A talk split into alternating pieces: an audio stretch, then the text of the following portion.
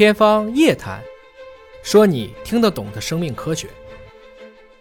你说这个人类进步的本质，就是下一代不怎么听上一代的话，每一代都在颠覆上一代，这就是基因的传承，也是人类创新的本质。因为中国教育讲究的是教室里的学生都听话，那你觉得原则上人类的基因本身其实就希望能够对上一代进行更加优化的迭代，是这个意思吧？那么也就是说，孩子们的那种不听话，或者孩子们的这种稀奇古怪的想法也好，或者创新的想法也好，家长和老师就应该有更好的包容的态度，是这个意思吧？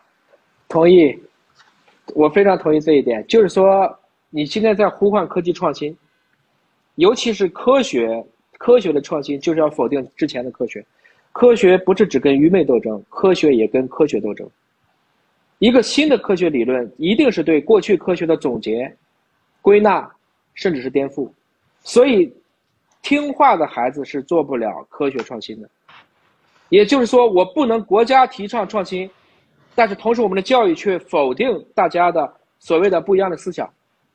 其实这两个这方法论就是不匹配的，所以今天来讲的话，我们要重新去归纳，或者说去找出来什么样的听话和什么样的不听话，我们要分一分。其实很多不听话的观点，才最终使得科技上前进了一大步。嗯，否则的话，科技怎么能够打破过去的藩篱，甚至是这种囚牢呢？所以从这个意义上讲，比如说人猿相依别，也是因为我们和。猿类的共同的祖先确实发生了几个不一样的突变，就使得我们这个大脑越来越大了，我们最后就变成了所谓生而为人的这个东西。从这个意义上讲呢，人类其实是通过一代又一代的不断的持续，并且不怎么听上一代的话，逐渐的不怎么听上几代的话，我们就越来越进步了。嗯。这个实际上从生物学的基因方面都能得到佐证。人的基因总是在不同的环境中间或者迎接新的挑战的时候，它是会有改变的，是这个意思吧？其实遗传学上有一个笑话，叫什么是鸡呀？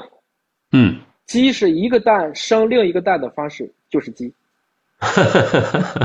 就是说，这个蛋要变成下一个蛋之前要经过一个鸡，但是经过了那个鸡，这个蛋它就可以跟前面的蛋不一样了。这种产生的一种突变，有的时候，假如恰好发生在了准确的位置上，它可能是一次我们叫涌现，就产生了一个原来的蛋完全没有想到的一种可能性。所以，从这个意义上讲，生命科学其实你看遍过去之后，你会发现有好多的道理跟今天的教育是很相似的。对，也就是说，实际上是有点像《道德经》所说的“道法自然”，是吧？是。那我再问你一个问题啊，刚才讲到了科学家要有创新，要有不听话的这种基因在里面。对于中国的这些科学研究来说，我们应该为他们创造一个怎样更好的环境呢？我其实觉得中国从自古以来，我们的创新能力很强，但是创新不等于科技创新啊。嗯，创新可以是低技术创新，可以是组合式创新。我们的四大发明是技术创新，我们的八大菜系是组合式创新。就是中国的创新能力是非常强的，但是中国的创新绝大部分是停留在商业模式，现在慢慢的开始有一些技术上的创新。中国历史上曾经有一段特别辉煌的时候，就是我们的唐宋，唐诗宋词是中国文化创新的巅峰。我觉得这是我们看中国历史是这么一个状态，但是很遗憾的，如你刚才所讲的，在文艺复兴，特别是科学革命以来，维萨里、哥白尼、伽利略、第谷、牛顿。莱布尼兹这个年代之后，中国其实就越来越少的会有科技的贡献了。所谓的里约瑟之问也是这么讲到的。我们的一直领先到宋朝，为什么后来就越来越不行了？在这个过程中呢，他当时给出了两个他自己的一个看法。第一个就是，中国过去比较崇拜的或者说独尊的是儒术，那儒术呢会把自己的大量的精力会放到这种古书典籍上去寻找答案。不会去创造自己的新的流派。第二个，又因为有隋朝以来的科举制度，大家都开始不断的去，就相当于你都在想办法去当官儿，都在想办法去获得更高的社会地位，大家对自然科学就变得越来越没有兴趣了。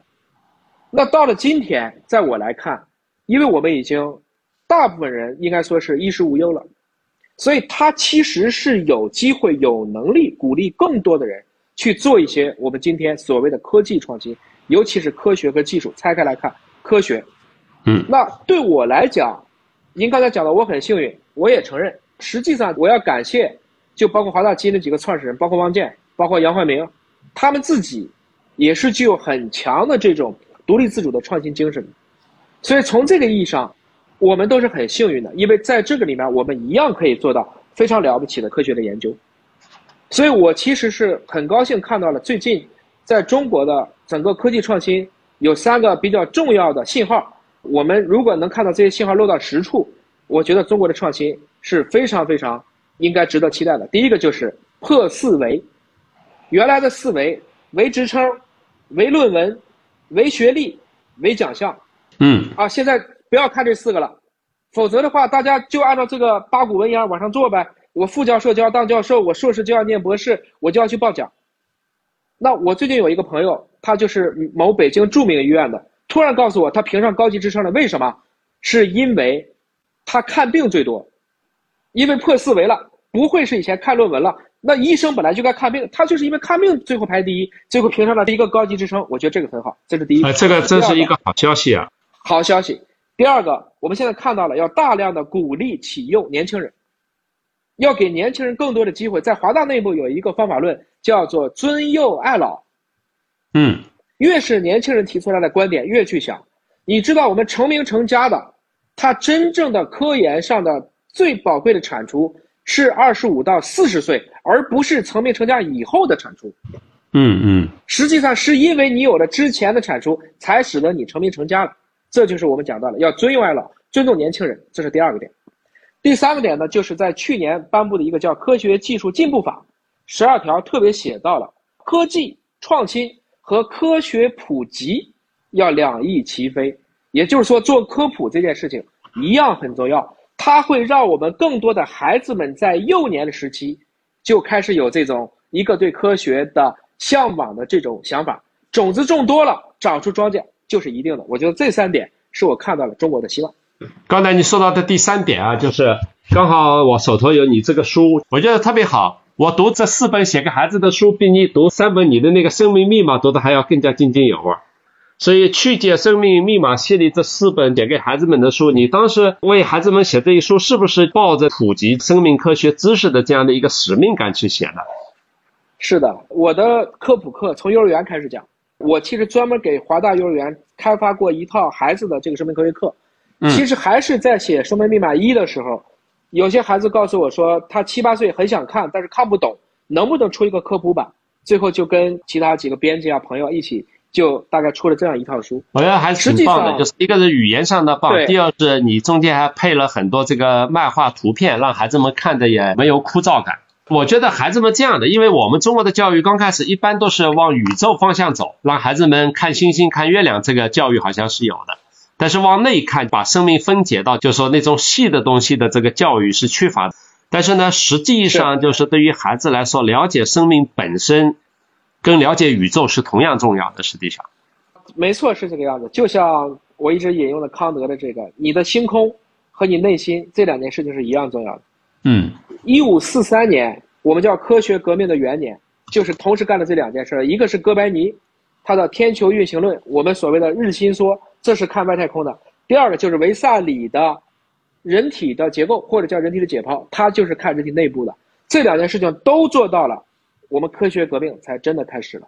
因为不是上帝造的，它就是自然发生发展的这样的一个规律。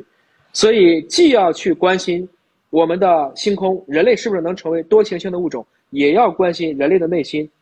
走到那一天，人类还会不会依然无穷的去索取？能不能去把人性的恶？牢牢的用我们人性的爱给控制住，我想这是可能每一个成人，不仅仅是孩子们，也要进行的终身的必修课呀。